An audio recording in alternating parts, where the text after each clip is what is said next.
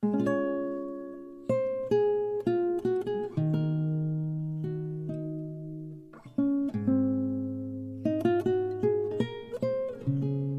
京时间来到了晚上的九点三十分，您现在正在收听的节目是荔枝 FM 八幺五五八，带着耳朵去旅行，我是主播小曼。今天给大家分享的文章是来自《两个人在一起最好的状态》，作者悠然小夏。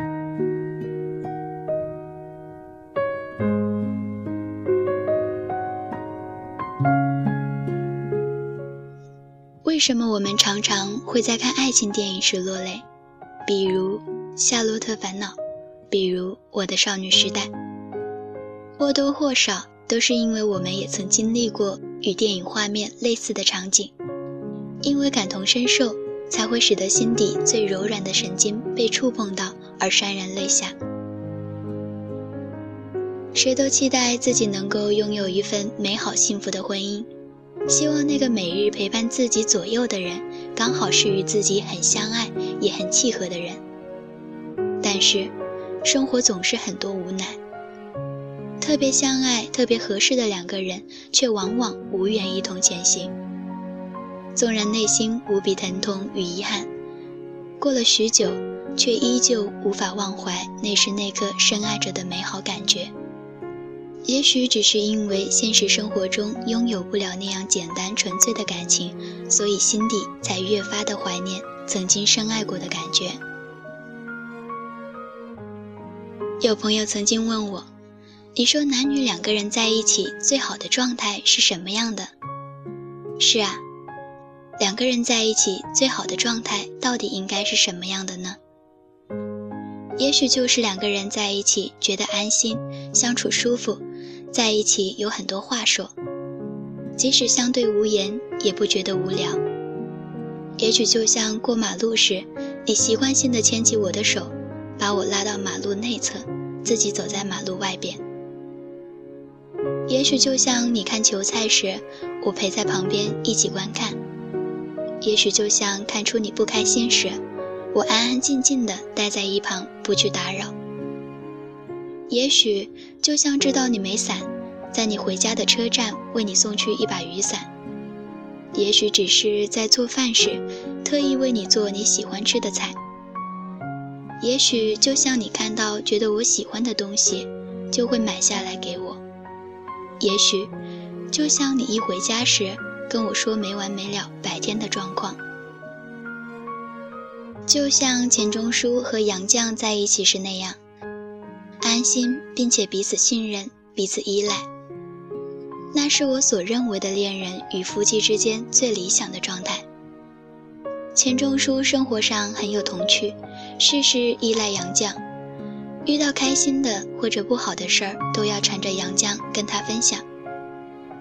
也许对于杨绛来说很欣慰，而不是觉得像在照顾孩子一样累人，会觉得那是钱钟书信赖他。只有在他面前才会呈现出的最真实、最孩子气的样子。杨绛在《我们三》这本书里曾经描述过这样一个场景：年老的他们在家中互相帮对方理发，杨绛用电推子，钱钟书用剪刀。然后钱钟书一直称赞自己手艺不凡，两个人像个孩子一样互相打趣儿，互相吹捧。平淡的时光，因为有了这样一份深入内心的理解与细腻，而变得温暖，也多了一份人文化的气息。但是，同样的事儿，对于不同的人的领悟也相差甚远。打个比方，就算是我们提出要为另一半理发时，可能对方会觉得在家里理发很温馨、很甜蜜，也可能对方会很鄙视。觉得在家里理发也并没有那么温馨甜蜜，觉得根本没有那个必要那么麻烦，甚至会觉得去理发店理发更美观更合适。而这种情感上的差异，则是两个人在不在一个层次、一个高度的问题。只有精神上同在一个高度的人，才能品味出这种细腻的感情，达到精神上的互通。因为相爱。才会变得宽容，才会接受对方的缺点，而不会常常看不惯对方一些细节性的行为，揪着不放去挑剔与指责。因为相爱，才会时时刻刻惦记挂念一个人；因为对方的喜而喜，因为对方的悲而悲；因为相爱，觉得自己内心不再恐惧，不再孤独，变得做任何事儿都信心满满；因为相爱，性格变得温和，笑的时候越来越多，脾气暴躁时越来越少；因为相爱，变得越来越依赖对方；因为相爱。觉得平凡的陪伴变得安心而平静，因为相爱。但是两个人在一起最好的状态，仅仅相爱仍然是不够的。除了相爱，还得有共同语言、共同生活理念，能互相进步与督促，互相学习对方感兴趣的东西，生活习惯一致，领悟和理解能力相通。在一起似爱人也似朋友，这或许就是所谓的灵魂伴侣。每个人的心中都希望觅得这样状态的另一半。如果你已经遇到了这样的一个他，即使当下摆在自己眼前有很多的难题与压力，但如果你遇到了这样的人，无论怎样都应该珍惜。据说人活一辈子。只会拥有一段深刻的爱情，错过了就永远不会再有。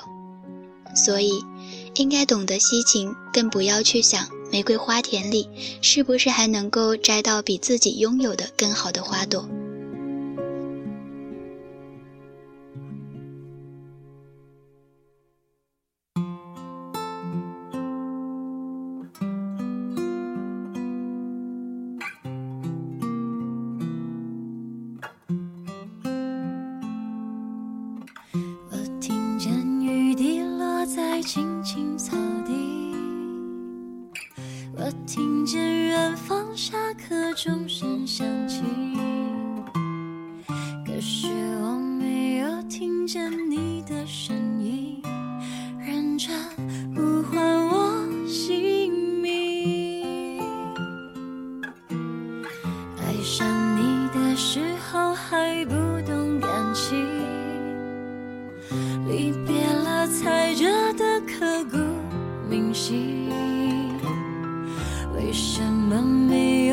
发现遇见了你是生命最好的事情也许当时忙着微笑和哭泣忙着追逐天空中的流星人理所